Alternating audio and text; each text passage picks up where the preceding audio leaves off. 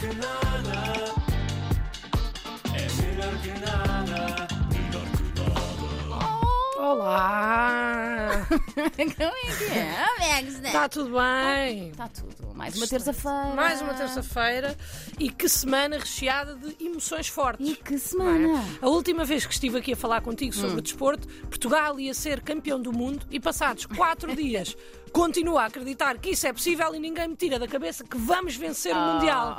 Oh, oh, oh, Luana, mas eh, fomos eliminados. Não, mas o Mundial de 2026, isto foi apenas um teste, Ok, vimos um que é casting. possível É um casting. e decidimos, por vontade própria, vir para casa descansar, porque daqui a quatro anos é que é. Bom, mas ficaste triste com a derrota, foi? Sim e, e não. Sim, porque achei que íamos ser campeões este ano e Uhum. não porque ao mesmo tempo já sabia que não íamos. Percebe? É um Bom, pois é aquilo que já, vemos, já temos vindo todos a falar também. Precisamente, e para além disso, houve mais surpresas. Hum. O Brasil foi eliminado, um beijinho grande para o nosso Richarlison. Oh, a viste, Inglaterra também chorou. foi, chorou muito, muito Coitado, triste, muito coitadinho. querido. E sobram neste momento quatro equipas e nós temos que escolher por qual vamos torcer. é? Temos. Temos. E o critério não é fácil, escolhemos como? Vemos os que jogam melhor e escolhemos esses? Ai, isso parece-me justo. Mas não, porque esses são a Argentina e nós não queremos torcer pela Argentina. Portanto, temos que escolher outros critérios. Tipo o quê? Beleza dos jogadores, do equipamento, familiaridade com o país e confrontos anteriores. Então, Marrocos está fora porque nos ganhou, certo? Claro que não, aliás, Marrocos tem tudo.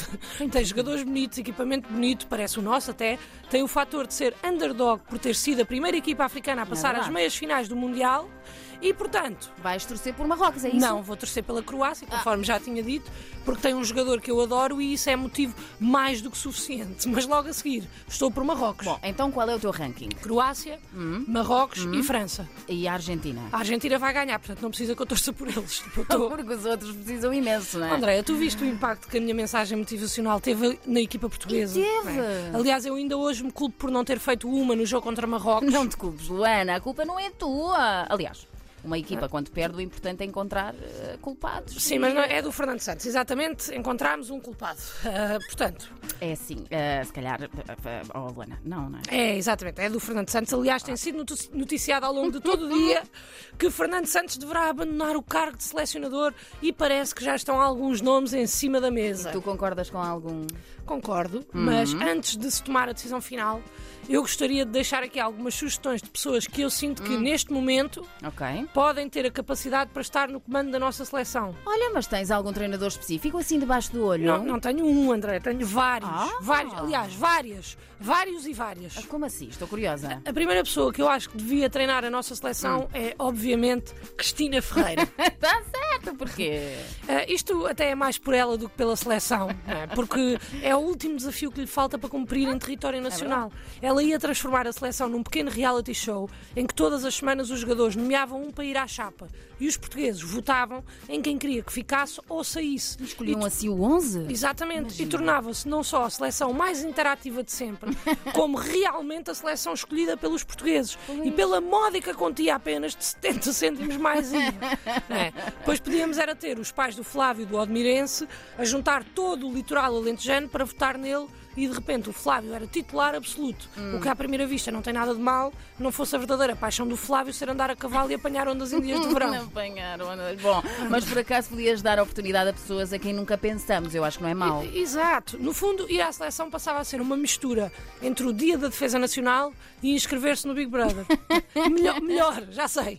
Ir à seleção passava a ser como ir à tropa quando era obrigatório. Ah, ok. Para não estares apto para ir para o Big National Team, tinhas de ter um atestado médico a dizer que tinhas o pé chato ou assim. Para além disso, os gritos da Cristina Ferreira sinto que poderiam ajudar, ajudar os jogadores a não cometerem erros, um instinto pavloviano. Ah. Certo.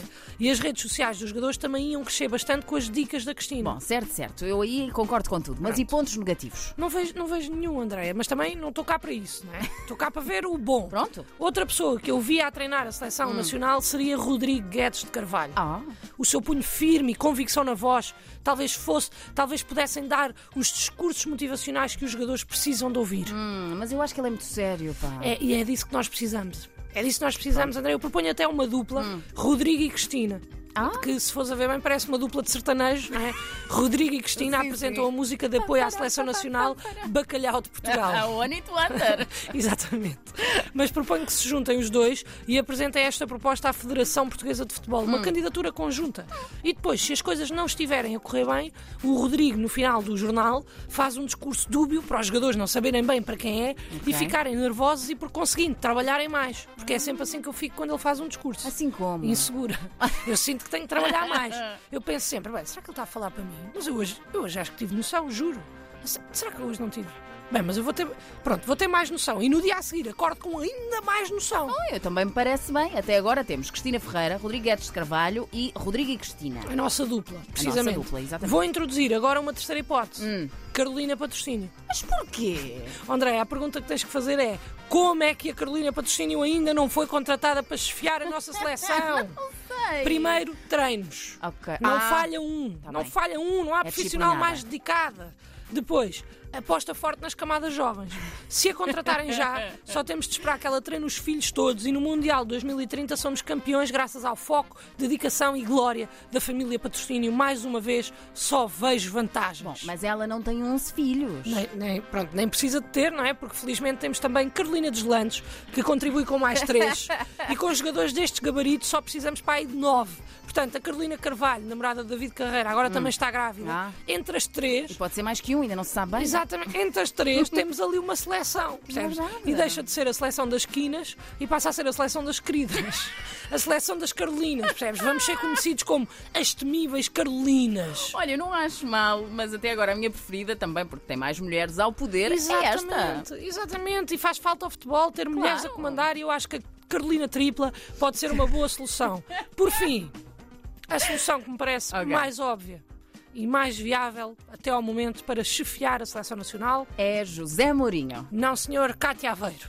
Digam o que disserem, uma coisa não podemos negar: o seu engajamento tem estado a crescer exponencialmente nas redes sociais e é a única chance que temos de vingar Ronaldo. Vingar Ronaldo. Sim, senhora, pela forma como ele foi tratado neste Mundial. Parece que já estou a ver a convocatória de Cátia Aveiro, Cristiano Ronaldo, Cristiano Júnior, Eva Ronaldo, Alana Ronaldo, Mateo Ronaldo, Andrade na baliza, Gio no meio-campo, Piers Morgan na defesa e as irmãs Aveiro faziam dupla no ataque. Ou seja, a Cátia, para além de treinar, também jogava.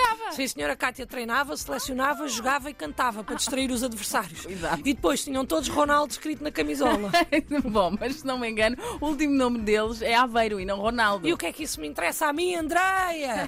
Tinham ali Ronaldo na camisola para criar buzz. Então, mas Ah, tá. e a Dolores? Não joga? Não, a Dolores não, coitada.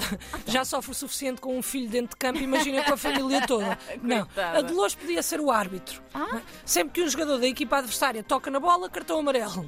Se tentasse fazer um corte, cartão vermelho. E assim sucessivamente, até sermos campeões do mundo, da Europa, da nação e do planeta. Bom, eu percebo a visão, mas ainda assim acho pouco provável. Sim, é certo, mas uma pessoa pode sonhar ou não? Bom, eu acho que sim, mas esse sonho não ajuda muito. Pois não, mas é melhor que nada. É melhor que nada.